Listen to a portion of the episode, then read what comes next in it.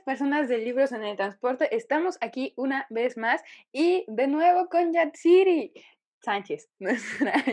Uh, uh. Amiga, no tienes otro Yatsiri.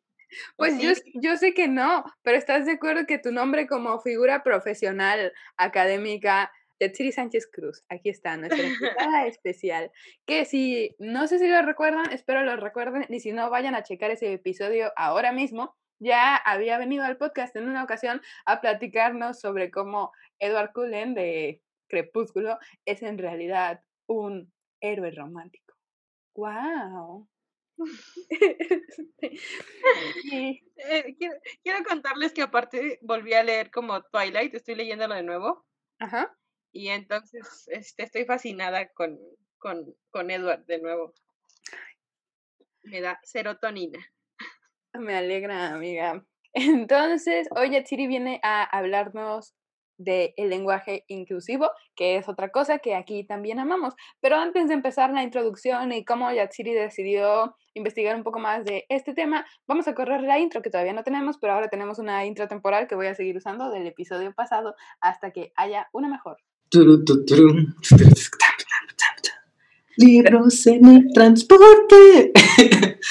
Ahora sí, Yatsiri, cuéntanos, ¿cómo fue que decidiste adentrarte un poco más a la investigación del lenguaje inclusivo? Bueno, pues em, en quinto semestre, Claudia y yo este, tuvimos un seminario de lengua con un profesor, no sé si nombrarlo, bueno, no, no, no lo voy a hacer por si llega, no, por si llega a malas manos de este podcast, no vamos a nombrarlo. Bueno, el chiste es que este hombre me parecía como súper interesante y así, ¿no? Y de hecho Flavio, si lo conocen de la secta de los libros igual con Clau, pues Flavio y yo queríamos mucho a este profesor y pensábamos que era un genio. Pero Claudia siempre tuvo sus sospechas. bueno, entonces esta persona me parecía bastante confiable en ese punto de la carrera.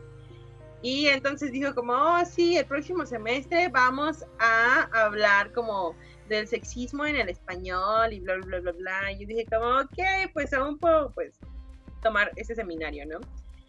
Y pues, oh sorpresa, cuando empecé a tomar el segundo seminario de lengua, pues ya, o sea, como que este señor empezó a caer de mi gracia, definitivamente. Aclaramos ah, que yo aquí ya los había abandonado. O sea, como que yo ah, tomé el primero y éramos Flavio, Yatsiri y yo el mejor equipo. Y después yo dije como, me voy porque este barco se va a hundir. Y Yatsiri dijo como, claro que aquí me quedo. claro que sí, me quedé en el barco y pues ya, este, em, empezamos a ver como más cositas y de pronto aparecieron como sus lados negativos porque básicamente nos empezó a decir como, o sea, no como de que el lenguaje inclusivo no servía, pero como que el lenguaje no era sexista, ¿no?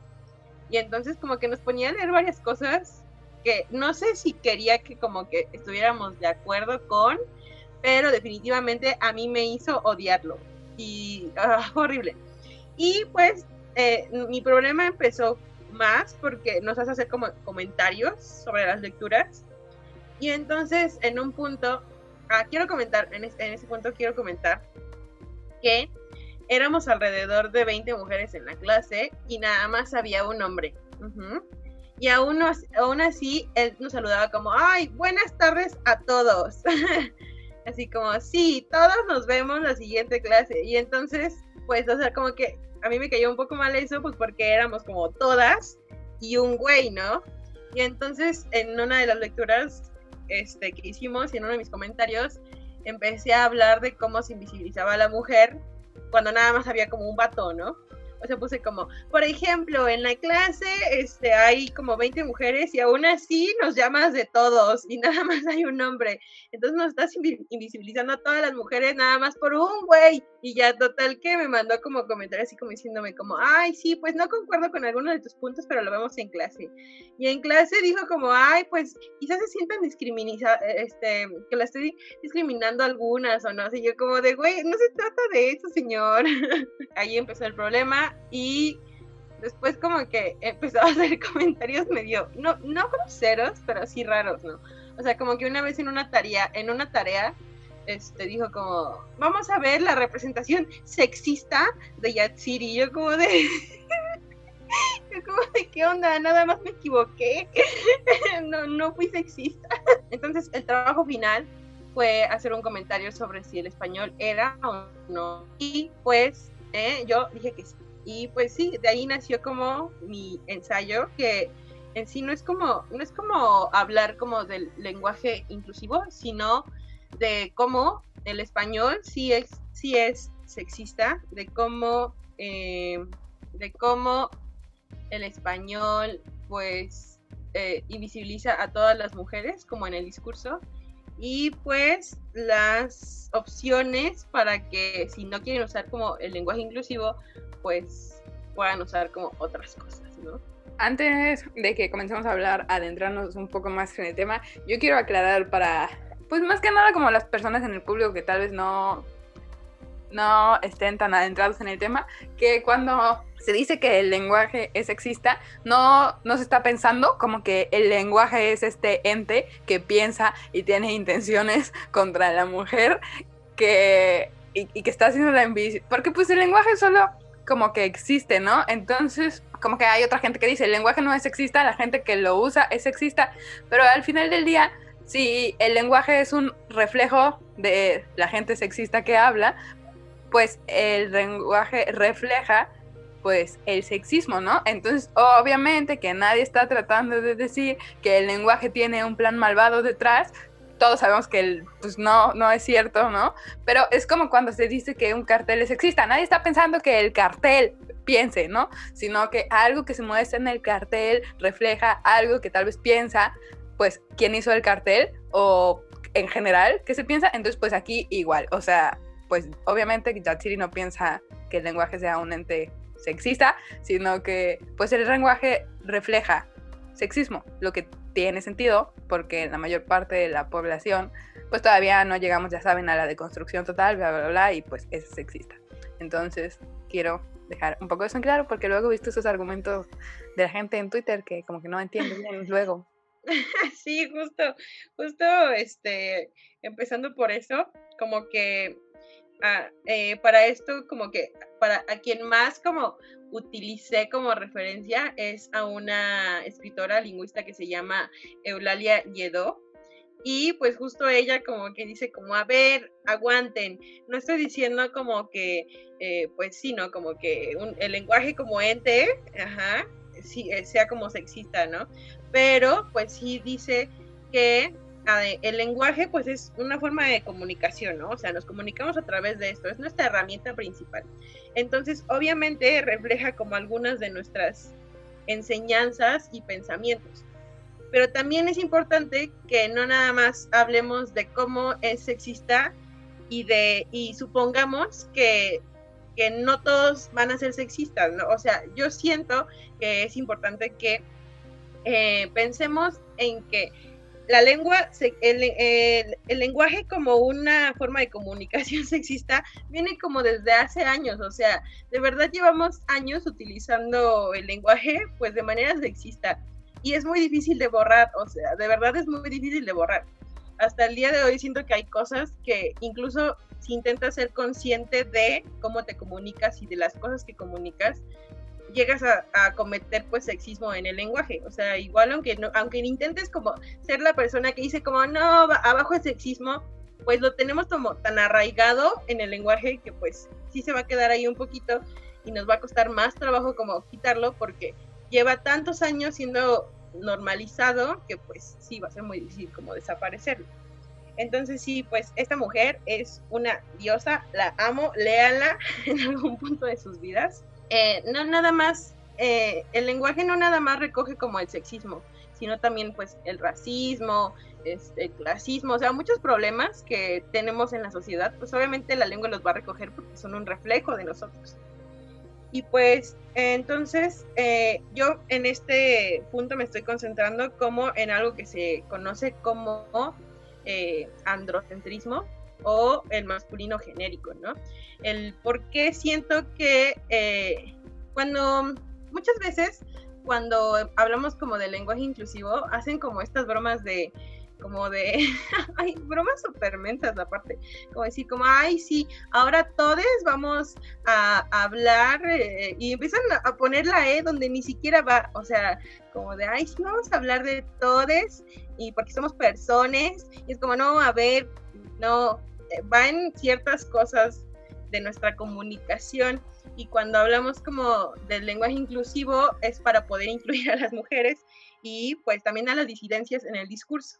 Entonces, eh, el androcentrismo es esto que conocemos como el masculino genérico, ¿no? Que básicamente tenemos todos como en nuestro lenguaje, ¿no? Siempre hablamos de lo masculino, es de todos, de todos los estudiantes, de todos los trabajadores, de los padres, o sea, utilizamos este masculino genérico para incluir ambos grupos, ¿no? De mujeres y hombres, y pues casi siempre eh, cuando utilizamos este masculino genérico tenemos que ser conscientes de que no eh, como visualizamos a ambos grupos, sino nada más como a hombres. Ese es uno de los problemas, ¿no?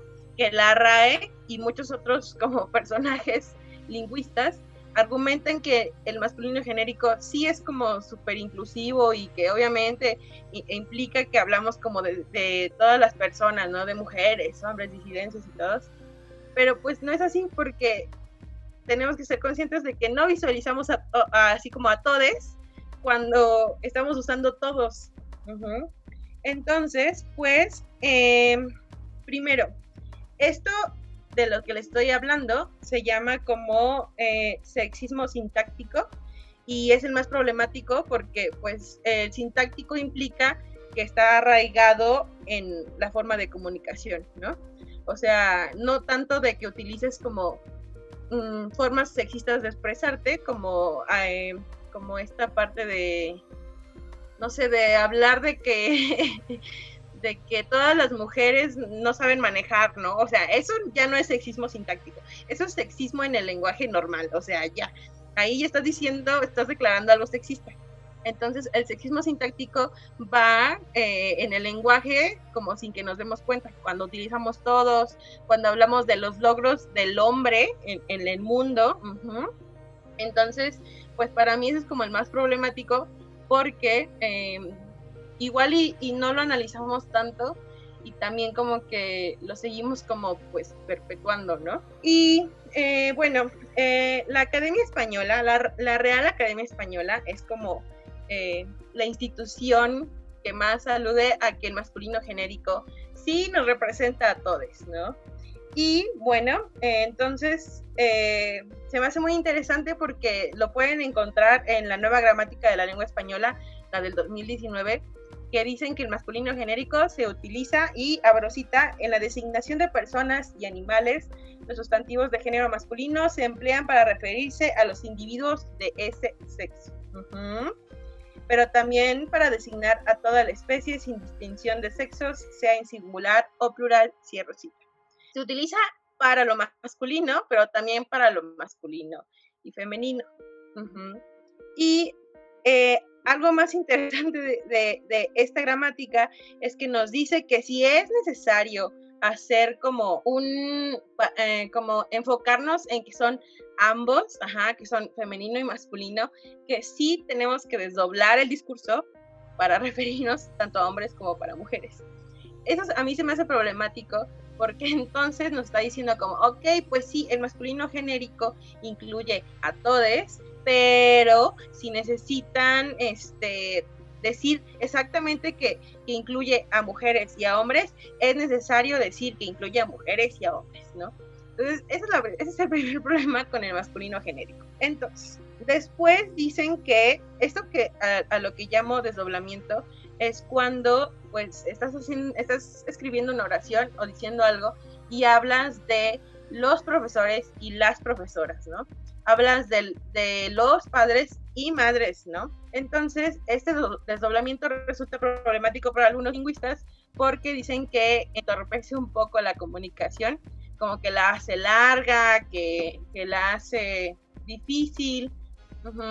Entonces, para ellos, la comunicación efectiva es que sea como un mensaje fácil de entender, que sea claro, que sea corto.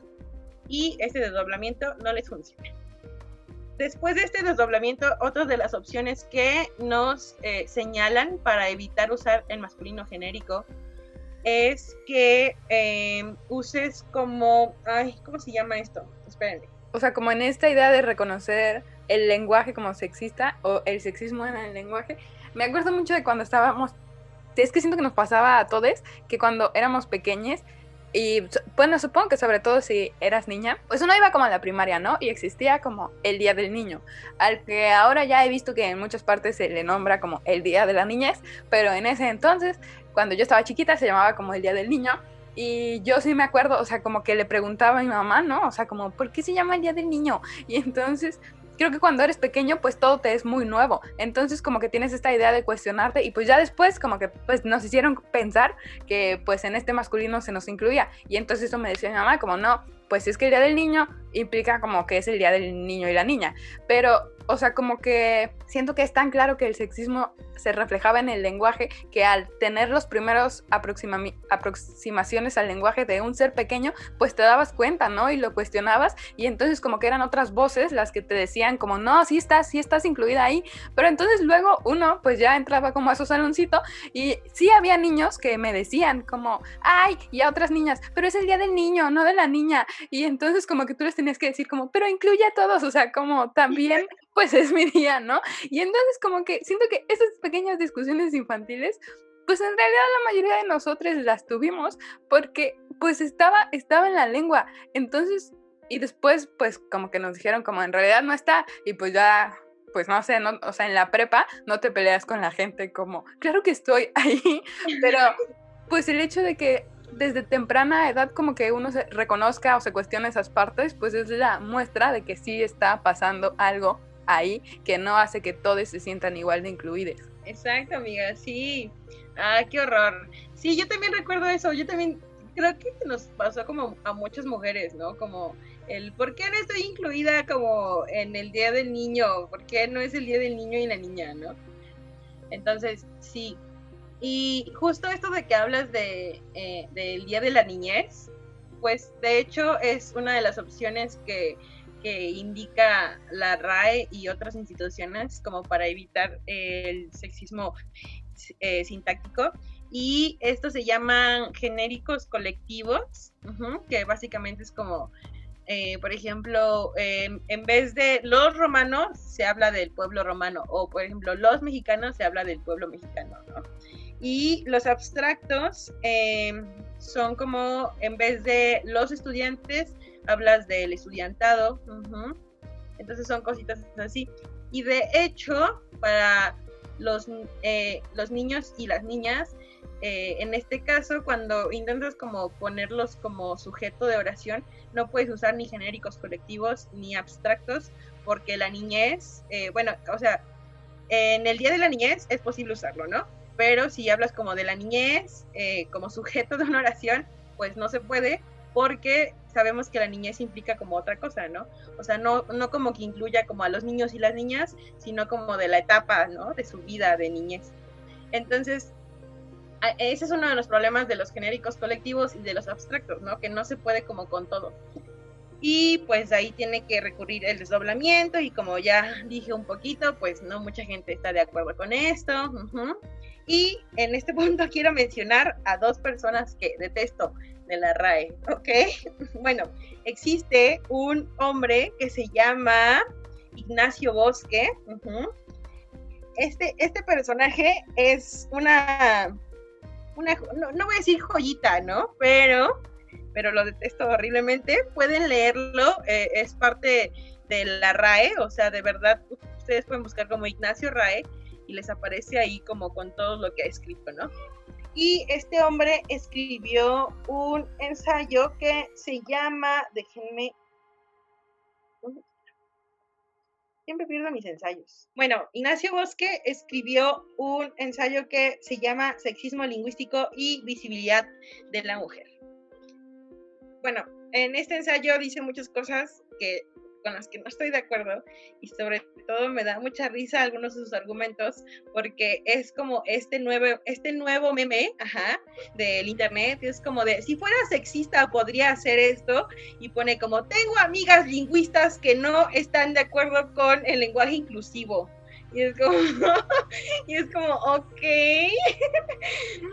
sí, me da mucha risa porque si es como, si yo fuera sexista, podría estar escribiendo esto sobre las mujeres y de por qué no hay que ser machistas. Y es como, de verdad, si quieren reírse un rato y o enojarse, léanlo. Ajá, sexismo lingüístico y visibilidad de las mujeres. Bueno, él dice bastantes cosas que detesto, ¿no? En primer lugar, una de esas que más me acuerdo, pues es lo que acabo de decir, eh, después dice que el lenguaje inclusivo es súper horrible y que este, no puede funcionar porque afecta la, la naturalidad y la eficacia del lenguaje, de la comunicación, ¿no? Y que eso no se puede cambiar, que, que, el, que el lenguaje inclusivo no puede pasar porque el lenguaje tiene que permanecer así y no se puede cambiar, ¿no? Y pues es sorprendente porque en sí, en, eh, en la lingüística, uno de los como elementos más importantes o de lo que te enseñan como siempre al inicio es como, ok, pues las lenguas cambian, ¿no? No hay quienes los detengan, no hay quienes detengan ese proceso de cambio. Es imposible que, que, una lengua, que una forma de comunicación no cambie. Ajá. Es parte del proceso de comunicación que todo lo que hablemos cambie, ¿no? Y por eso me da mucha risa ese señor, porque según es como un genio y dice como, ay, no, no se puede cambiar. Y pues ya, ¿no? Ignacio Bosque, mi enemigo. Y después aparece en, en la pintura, aparece Pedro Álvarez de Miranda, que también se opone horriblemente al lenguaje inclusivo y escribe en el género no marcado, así se llama su, bueno, no es un ensayo, es más como un artículo. Eh, el género no marcado y nada más argumenta que no se puede cambiar, ¿no? O sea, igual que no puede cambiar eh, las convenciones lingüísticas y que el género masculino funciona como el género no marcado por default, o sea que no se puede cambiar. De hecho, cuando teníamos clase con este profesor que justo nos estaba enseñando pues cómo funcionaban los lenguajes, como que una de las primeras cosas que nos decía es como, ajá, una cosa básica de los lenguajes es que cambian, el lenguaje evoluciona, pero luego decía como, hay otra segunda cosa básica. El lenguaje, si bien cambia, como que cambia de forma natural, no puede ser impuesto, no puede cambiar por imposición, ¿no? Es decir, que si yo mañana les digo a todos que empiecen a decir X y, y, pues es muy probable como que no los obligue porque no se puede obligar a la gente a que deje de decir las cosas que decía, por lo tanto, el lenguaje no se puede imponer. Es por eso, y desde entonces él como que hacía hints de que no creía que se iba a triunfar con el lenguaje inclusivo, porque, ajá, porque era como un intento de imponer el lenguaje. Para empezar, pensemos que, pues el lenguaje ha sido impuesto en muchas ocasiones, ¿no? Y pues la prueba de que se ha logrado un poco es que hablamos español. Y si bien es cierto que no todo se pierde, o sea, como que no es una imposición 100% funcional, o sea que sí se pierde, mm, no sé, hay cosas que quedan de, pues como, hablábamos antes, o, si es cierto que no puedes obligar completamente a la gente a que deje de decir ciertas cosas en su vida privada, o sea, como, o sea, entiendo por qué como que tiene sentido, pero al mismo tiempo siento que sí se ha visto que el lenguaje se puede imponer. Y número dos, pues no es como que crea que esto es una imposición, ¿no? Pero siento que que no me parece que sea como que alguien se le ocurrió y entonces dijo como hay que hacerlo todos. Y saben, como ese vato que quería inventar una palabra en Zoe 101, siento que pues esa puede ser la prueba de que el lenguaje no se puede imponer, porque pues ese vato no es como que anda triunfando. Pero, pues por otra parte nos parece medio icónico, ¿no? Y, pues chances si hay alguien que diga lo que ese tipo de Zoe 101 decía. Pero que esto me parece como hasta progresivo en la pues incluso en la lucha feminista o en la lucha de las disidencias o en muchas luchas, o sea, como que se han ido consiguiendo ciertas cosas y ahora se está intentando que haya visibilización a través del lenguaje y que si por el hecho de que es una reflexión activa, o sea, de que no es un cambio pues no lo sé, como cuando se pierden ciertas cosas del lenguaje y nadie se va dando cuenta de cómo pasa y aquí pues sí podemos ver como que hay un pensamiento detrás y que se sabe por qué está pasando, pues no me parece razón suficiente como para que se crea que no puede suceder eh, o que lo haga completamente innatural. Entonces, pues yo creo que... Y no me parece imposición tampoco. Entonces pienso que puede suceder, ¿ok? Ok. En el futuro, allá vamos. Sí, amiga, claro que sí. Sobre todo porque, bueno, a esto voy un poco, ¿no? Con, es una decisión, o sea, es una decisión propia el decir todes o utilizar X o utilizar el arroba, ¿no? O sea, es una imposición. Eh, no, no es una imposición, es una decisión, perdón, ya, ya me estoy trabando. Es una decisión propia y pues claro que si empezamos a utilizarlo, pues igual y se va a perpetuar un poco mal, ¿no? O sea, no, no es necesariamente que se nos imponga o que impongamos a otros eh, a decirlo, ¿no? Y pues sí, eh, sí se me hace como medio violento que nos digan como, no, no se puede porque, pues no, o sea, no, no, no, o sea, me, me, me enoja bastante porque sí es como, de nuevo, ¿no? Este, eh, el que por tantos años digan como, no, es que sí, la lengua cambia y cambia un buen, ¿no? Y, pues obviamente va a cambiar siempre, bla, bla, bla. Y entonces lleguen las mujeres y digan como, ok, pues si la lengua cambia, queremos empezar a visibilizarnos y a utilizar todes y este, a visibilizar a las disidencias y digan como, uy, no, no, no, no, eso sí no se puede. O sea, sí se me hace como súper horrible de parte como de, de la academia, ¿no? De, del lenguaje. Y pues, o sea, sí, de ahí como de estas ganas de visibilizarnos nacen todas las opciones, ¿no? Por ejemplo, aunque no le guste a Ignacio Bosque ni a, ni a este señor de Miranda que detesto, eh, pues las primeras formas que, que encontramos como de incluir a mujeres y hombres como en el lenguaje es como primero el arroba, eh, después la X y ahora la E, son como las formas más radicales, entre comillas, de eh, pues eh, la inclusión ¿no? en el lenguaje. Y bueno, eh, hay, hay, cosas que mm, estas tres opciones tienen problema, bueno, hay problemática en esas tres opciones y les voy a explicar por qué. En primer lugar, el arroba no es un signo lingüístico y no puede integrarse en las palabras ni se puede como pues decir, ¿no? No podemos utilizarlo como a leer. Y ese es otro de los problemas de la X, que no se puede incluir como tan fácilmente en el lenguaje hablado. Aunque la X sea un signo lingüístico, pues no es tan fácil, ¿no? Bueno, entonces eh, Pedro Luis Barcia eh, argumenta que esto alude a una indeterminación, pues es un signo de enigma por resolver. Entonces, básicamente, pues no se puede leer, también es medio complicado, ¿no? Y ahora también tenemos la E, ¿no? La E eh, es una opción súper viable porque es un signo lingüístico y se puede leer perfectamente, ¿no? Pero, como siempre, nos ponen ahí como las trabas, ¿no? en primer lugar, como la E de que, uy, no, y es que no se puede poner en todos lados, porque ¿qué pasa con los estudiantes, no? Y es como, bueno, pues también ya, o sea, pues buscaremos otras formas de resolver el, los estudiantes, ¿va?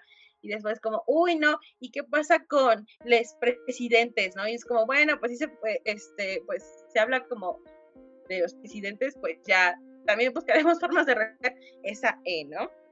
Y pues una de las formas de resolverlo pues es el desdoblamiento, ¿no? O sea, no todas las palabras no pueden ponerse la E para implicar como la inclusión, ¿no? Y bueno, eh, otro de los problemas de la E, de dentro incluso de como el feminismo, es que invisibiliza un poco, un poco, no, invisibiliza a las mujeres. O sea, se habla de que esta E surge como de las disidencias sexuales, ajá, y que eh, es como la necesidad de nombrar a la experiencia de las disidencias.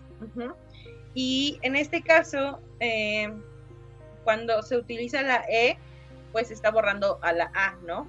Igual y, se, bueno, se habla así, ¿no? De, de, este invisibilizar a la A, aunque tengamos ya la E, ¿no? Y bueno, en este, en este punto, pues, em, hay una escritora, Andrea Franuli, que supone que la única manera en la que la mujer se visibiliza en la lengua es mediante el uso de la A. Y entonces, eh, bueno, en, yo en este punto que, quería analizar como los retos y las implicaciones que esto tiene como en la comunicación. Y pues en primer lugar es que la primera institución que reprobaría el uso del femenino genérico sería la RAE. O sea, porque la RAE piensa que el masculino genérico nos incluye a todos, pero el femenino genérico está excluyendo a los hombres. Entonces estamos siendo sexistas y excluimos a los hombres. Y ya, eso me da mucha risa, ¿no? Porque aparte su, argumento es que el, el género femenino en el lenguaje es un género marcado, entonces no se puede utilizar como genérico. Bueno, después argumento que la segunda institución que se opone ante el, el femenino genérico es el patriarcado. ¿Por qué? Porque invisibiliza al género masculino, según, según ellos. Ajá. Y pues el, invisibilizar a los hombres es la única invisibilización que les preocupa. Entonces, no, no tanto como de, ay, no, pues no hablamos de las mujeres, pues ni modos, pero no hablan de los hombres y, ay, ¿qué nos pasa? ¿Qué les pasa? ¿ok? Y eh, bueno, eh, mi propósito mm, y mi propósito en mi intervención del lenguaje no es tanto como borrar a, los hombres, ni, ni, borrar como al masculino genérico, ni borrar al masculino del lenguaje, pero siento que es importante que empecemos a nombrarnos, ¿no?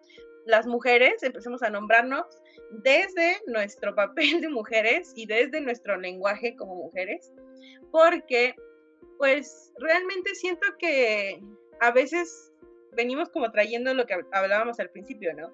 De que aún utilizamos formas sexistas del lenguaje, incluso en el lenguaje propio, que cuando hablamos en masculino genérico nos estamos borrando a nosotras mismas, incluso si estamos nombrándonos dentro de, lo que comunicamos. Y, por ejemplo, hice un experimento sobre las formas en las que se piensa en las profesiones y casi todos como que respondían como como que relacionaban tales y tales profesiones como con hombres o con mujeres, incluso como desde el, el tener esa profesión se excluían las mujeres, ¿no? Porque pensaban en esas profesiones como de hombres. Y es como, no, o sea, pues debemos empezar a nombrarnos y de sabernos dentro del lenguaje y pues sí, ¿no? O sea, siento que depende de lo que tú decidas, de utilizar la E, de utilizar la X, de utilizar el, el femenino genérico, es la forma en la que te vas a nombrar, la forma en la que vas a intervenir en el lenguaje y cómo esa intervención te va a ayudar a ti a visibilizarte en tu mundo y, no, y en el mundo de otros. De aprender a visibilizarte en el sentido en el que igual y no vas a cambiar como, igual no vas a cambiar todo el mundo, ni el, ni el sexismo, ni el patriarcado, pero sí vas a cambiar la forma en la que te percibes y en la que te nombras. Y creo que eso es súper importante. Y eso es lo que había dicho. Estoy de acuerdo. Sí, es muy importante. A mí me pareció como muy importante hablar de esto y también de recapacitar de, cómo me estoy borrando, autoborrando del mundo y del mundo que nombro. Entonces, sí, por eso se me hizo tan importante eh, el hablar del lenguaje inclusivo y de las alternativas que tenemos del lenguaje inclusivo y pues sobre todo el genérico femenino, empezar a nombrarnos a todas y hablar de las mujeres y hablar de nuestras experiencias. Entonces, pues sí, ¿no? Y a veces intento hacerlo. Creo que eh, es súper importante esto porque eh, muchas compañeras han empezado a utilizar el, el, femenino genérico en sus ensayos cuando hablan de las lectoras, de las escritoras. Ajá. Y pues no sé, eso se me hace muy bonito la E, o sea, por ejemplo, la E de estudiantes, tengo entendido que de raíz viene como de cero, ente o algo así. Entonces, como que mucha gente ha argumentado que no deberían cambiarse esas esporas porque en la raíz como que ya se está incluido, no, que la raíz no es el hombre, vaya, sino como pues el ser o los entes o que es una raíz medio genérica, digamos, y que por eso debería seguirse usando. Pero en realidad siento que pues, ajá, para empezar como, pues por tradición, o sea, siento que es el hecho de que la gente piensa como los presidentes y las presidentas, ¿no? O sea, como que no se percibe así independientemente de dónde venga, pero también el hecho de que durante mucho tiempo se pensó, cuando se pensaba desde el ser o los entes o lo que quieran, pues que era el hombre, realmente eran desde tradiciones donde solo se pensaba en el hombre. Entonces, pues, ajá, aunque quizá lingüísticamente, pues se pueda pensar que venga desde una raíz medio genérica o medio neutra, pues yo sigo pensando que puede ser muy rescatable si algunas personas deciden decir estudiantas o decir presidentas o decir otras cosas que tengan E o no. Entonces, ajá, pero si, si tú en realidad como que piensas como, ay, con que venga de un genérico de raíz es suficiente para mí, pues está muy bien que sea suficiente para ti, ¿no? Este, tú puedes hablar medio como tú quieras. Este, no, no, siento que Yatsiri solo nos está mostrando como las opciones y así, y la vida, y que realmente no siento que el lenguaje se esté tratando de imponer verdaderamente desde ninguna parte, sino como, pues no sé, piensa un poquito más, piensa por qué dices lo que dices. Em, sí, ese es el punto. También la gente que decide sí decir otras cosas, como, pues no lo sé, la salona, la pela, cosas así que hay otra gente que como que sí piensa como, ay, yo no entiendo por qué quieren decir esas cosas y no es obvio que la muebla no estaba oprimiendo a las muebles mujeres, pues nosotros sabemos, ¿no? O sea, como todo el mundo sabe eso, pero siento que puedes dejar a la gente hablar como quiera, de la misma forma que estoy segura que nadie en el mundo que alguna vez haya dicho la muebla te va a obligar a decir la muebla también, pues simplemente deja que la gente diga lo que quiera, el lenguaje puede cambiar o no puede cambiar, este puede que, pues sí, a esas cosas, aunque no sea precisamente todo, o sea, como Mm, tan necesario o necesario de incluir, pues si quiero empezar a pensar un montón de cosas desde lo femenino nomás porque se me dio la gana, pues también pienso que lo puedo hacer, ¿ok? Ok.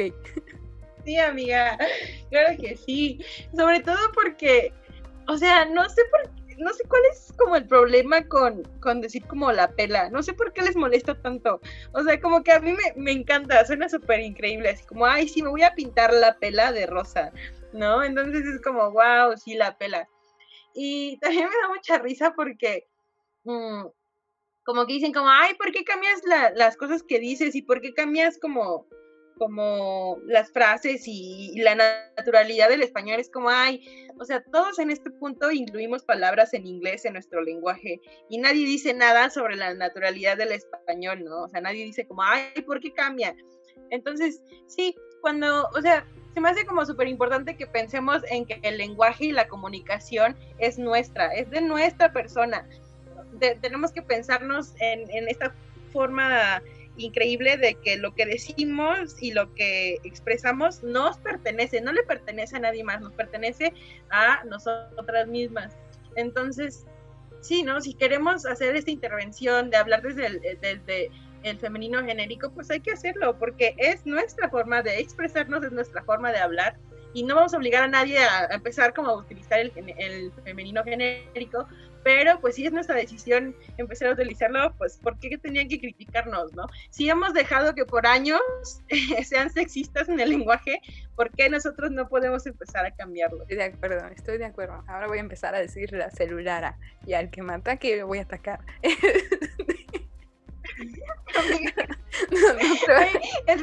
recordando, recordando a este, a este profesor, este, una vez estábamos en clase hablando de, de, del lenguaje inclusivo y dijo como algo como, uy no, pero a ver, este, cuando hablemos de, cuando hablemos como de carreras, no vamos a decir como les estudiantes hispanistas, y entonces dije como, mm, pero, y, dije, pero es que no hay hispanistas, nada más hay hispanistas. Pues hispanistas no es como un adjetivo de masculino y femenino, ¿no? Pues es como más como el adjetivo de, de que, pues sí, ¿no? Son hispanistas, de que el español y todo eso, ¿no? No tanto como de personas, mujeres u hombres. Y entonces creo que me empezó a odiar más desde ese momento que le dije como, pues no hay hispanistas, nada más hay hispanistas, entonces pues sí tienen que ser hispanistas, ¿no? Y entonces ya digo, ya. Y pues esa ha sido Yatsiri presentándonos un poco más sobre cuáles son las posibilidades que se han explorado hasta ahora para nombrar a las mujeres, para nombrar a las disidencias, para pues pensar el lenguaje de otras formas. Si después de escuchar esto quieres seguir hablando igual, pues está bien, Yatsiri no te va a ir a atacar a tu casa. Este, yo tampoco lo voy a hacer. Eh, ¿O sí? sí. Y así, pero pues con suerte ojalá como que al menos pues ya pueden estar un poco más informadas, informados, informades de todo esto y pues tomar una decisión un poco más consciente de cómo hablamos y pues sí, no lo sé. ¿Qué tienes algo como final que añadir, Yatiri? Pues nada más eso, ¿no? Igual y, y, no tienes que cambiar radicalmente de la forma en la que hablas, pero pues sí de estar como más consciente, ¿no? Por ejemplo, sigo, yo sigo utilizando como el, el masculino genérico, pues porque es algo como que aún tengo súper arraigado, de que neta no puedo olvidarlo, no puedo borrarlo de mi mente, pero al menos ya soy consciente de que, pues, de que puedo cambiarlo, ¿no? Y de que cuando hablo como de todos y, y no nada más me refiero como a hombres y entonces también me refiero como a mujeres y entonces que tengo que pues sí, ¿no? De hacer esos cambios. Por ejemplo, yo doy clases de inglés como a grupitos y tengo como muchos alumnos y en mis planificaciones pongo como les alumnes, y, pero luego como que me da un poco de miedo como utilizarlo en clase porque no sé cómo van a reaccionar mis alumnos, porque algunos son como adultos y así, entonces, pero soy consciente de que tengo alumnos hombres y alumnas mujeres. Entonces, sí, ¿no? Se trata como de esta intervención en tu forma de pensar y comunicarte. No, no cambien nada más por, por porque alguien les dice, ¿no? Pues es más como estar consciente de. Y pues Yachiri, ha sido de nuevo un placer tenerte aquí por segunda vez como nuestra invitada especial, haciéndonos este espacio tan tierno y amigable cuando vienes a compartirnos tu sabiduría. ¡Wow! Y pues no olviden que pueden escuchar el episodio anterior con Yatsiri, donde justo nos estaba hablando de Edward Cullen. No sé si próximamente esté considerando otro tema para presentarnos. Si no, próximamente tengo entendido que Yatsiri va a estar en el encuentro de letras modernas. Nos parece muy probable. Todavía no se envían las cartas de confirmación, pero los rumores dicen que sí va a estar hablándonos un poco sobre, sobre los tianguis y los mercados ambulantes y cosas así. Entonces yo también les recomendaría que cuando existan las fechas de eso estén al pendiente y se vayan a darle una escuchadita. Y pues Yatsiri, ¿quieres decirnos cuáles son tus redes sociales para que vaya a seguirte la gente? No, si nadie me sigue, pero este, quiero un boni y en Twitter también. Las, eh, las redes sociales de su podcast de confianza, que es el de libros en el transporte, son arroba libros en el transporte en Instagram, arroba libros en el transporte en Facebook y arroba libros transporte, sin la última E, en Twitter porque no cabía. Y ahora los vamos a dejar con la música de outro. Gracias a Edgar por estarla patrocinando hasta que yo finalmente haga un outro. Este, bye. Don't you forget about libros en el transporte. Don't you forget about libros en el transporte. Y ya, fijamos que se desvanece lentamente.